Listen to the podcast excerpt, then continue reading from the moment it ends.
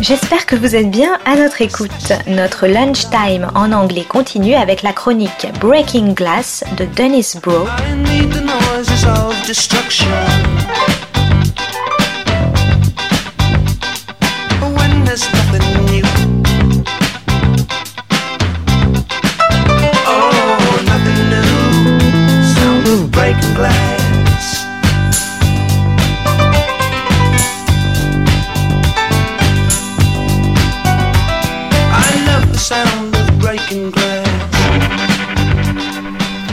This is Broe on the Global Television Beat, Breaking Glass with the best of world TV. Today's episode is Jordskott, an ecological horror, and One Day at a Time, a Netflix casualty revived. The Swedish series with the mysterious title Jordskott is an anomaly wrapped in an enigma. Really, what it is, is a deeply rooted ecological series posing as a horror mystery thriller. The mystery thriller elements include abducted children and several murders perpetrated by a ruthless killer, which occur around and in an ancient forest under siege. Eva Thornblad is a Swedish cop from the metropolis of Stockholm who returns to her town at the edge of one of the forests that cover over half of the country in search of her lost daughter who disappeared in the forest years before and who suddenly reappears. The horror elements, which emerge slowly and then become more prominent, include possible non human creatures with strange and savage powers, parasites that allow humans to become part of the forest, and a slithery creature who an old woman very in touch with nature is nourishing in her bathtub. From the beginning, there's also the crafty and heartless business cabal that wants to cut down the forest, first by logging and then by dynamiting whole stretches of the green woodland. This is the most verdant series on television. Shots abound of brooks and streams running through lush overgrowth. Landscape is a staple of Nordic series, but here it is not just used for its stunning beauty, but is integrated into the thematic of a series that is about that landscape, under pressure, and about to be destroyed. The action takes place in season one. Uh, this action takes place in season one, with season two returning Ava to the city, but with the forest now a part of her. Both seasons are available on the horror streaming service Shudder and on Amazon Prime. There's a backstory slowly revealed about how her father had in the 1970s disrupted the ecology by spraying large parts of the forest and killing its strange woodland creatures. This backstory summons up the over 1 million animals killed and 100 species endangered in the fires in Australia as a result of global warming. Unlike her father, it's Ava who then is initiated into the secrets of the life giving trees and, in order to save her life, becomes a living, breathing part of the forest herself. A book of monsters which lurk in the forest further deepens the mythology, relating it to Scandinavian folklore, itself sprung from a time when the Swedes were more in touch with the life giving capacity of their landscape. This mystical book recalls the American NBC network series Grimm, which each week explored a different beast from the Hans Christian Andersen menagerie.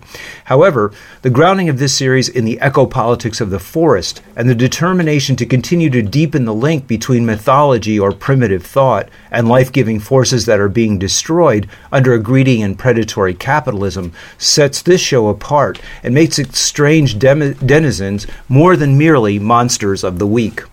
It's a show that could profitably be redone in many countries, and particularly Brazil, where the Amazon is under constant attack in Bolsonaro's money grubbing regime. Not to mention Pennsylvania's destruction of its rivers and ecosystem by its exploitation of the Marcellus shale works as its answer to the financial devastation of the 2008 mortgage crisis, spurred on by Trump's boosting of the unprofitable waste of fracking.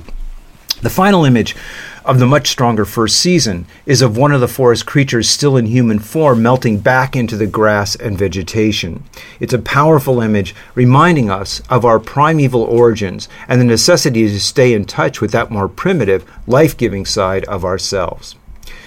Critical Darling audience favorite and casualty of Netflix's mysterious and sometimes ruthless rating system, One Day at a Time, about a Hispanic single mother family, has now found a second or actually third life on the CBS cable station Pop TV. The show is a revival of a Norman Lear series in the 70s, which focused on a white middle class single mother family. The transposition here is to make the family Cuban, consisting of the breadwinner and mother Lupe, her feminist lesbian daughter Elena, They're trying to be normal teenage son Alex, and Rita Moreno as the matriarch Lydia, whose fiery and sexually explicit diatribes recalls any of the characters from the Golden Girls, only with a Latin touch. The series is unabashedly old style, with a loud and extremely exuberant laugh track, jokes required on about every third line, and a lesson learned each week that makes it a pre Seinfeld sitcom. There's something oddly refreshing about the antiquated nature of the series. Rather than being hip and sophisticated, it's emotional, touching, and wears its heart on its sleeve. What really makes it work, far better, in fact, than stylized, sophisticated comedies such as Netflix's Gentefied, is, and this is borrowed from Norman Lear's 70s series, its topicality in terms of dealing with questions that are pressing for Latino and immigrant communities. The new season begins with a cameo by Ray Romano of Everybody Loves Raymond as a census taker and a debate within the family about whether Latinos, often undocumented, should respond and be counted. In the opening, the whole family airs this debate, given currency at the moment by Trump's attempt, ruled illegal, to force respondents to identify whether or not they are citizens. The result of the debate is that they choose to be counted, since this is important for state and federal aid. In the second episode of this fourth season, rather than a pithy lesson, Lupe learns that she need not cling to her miserly ways and that she can afford more comforts for her family. The lessons taught here are ones that affect the well being of these working class communities as a whole and not simply middle class adaptive or coping strategies. The series is lucky to be airing at all. Netflix canceled it after three seasons, claiming its Netflix ratings, which no one outside the company is privy to, were too low for a fourth season. As one of the show's actors noted, Netflix, which sometimes saves series which the networks cast aside, in this case canceled the series. The Nielsen ratings, which are incomplete and only count Netflix subscribers hooked up to a television, nevertheless showed the ratings for the series increasing, more than doubling from season 1 to season 3.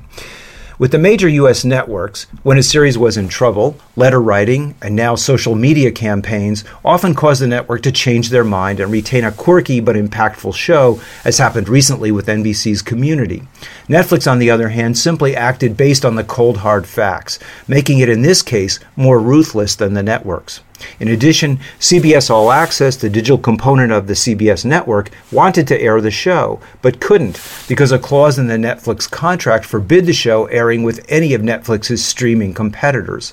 The show was finally revived by Pop TV, a CBS cable channel, best known for the Emmy nominated Canadian series Schitt's Creek. CBS the outlet for the show's first airing in the 1970s, agreed to also air the show on its network after its run on the cable station, granting the show's producer, Sony, two licensing fees and thus making the show more profitable for Sony.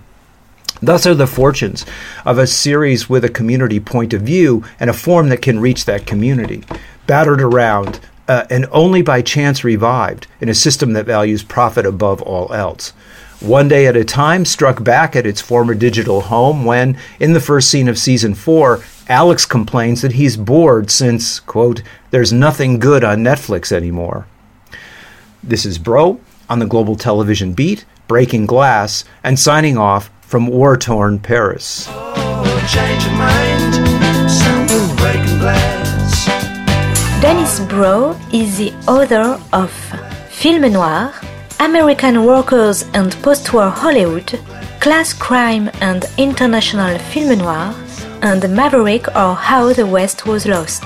Is hyper-industrialism and television seriality the end of leisure and the birth of the binge?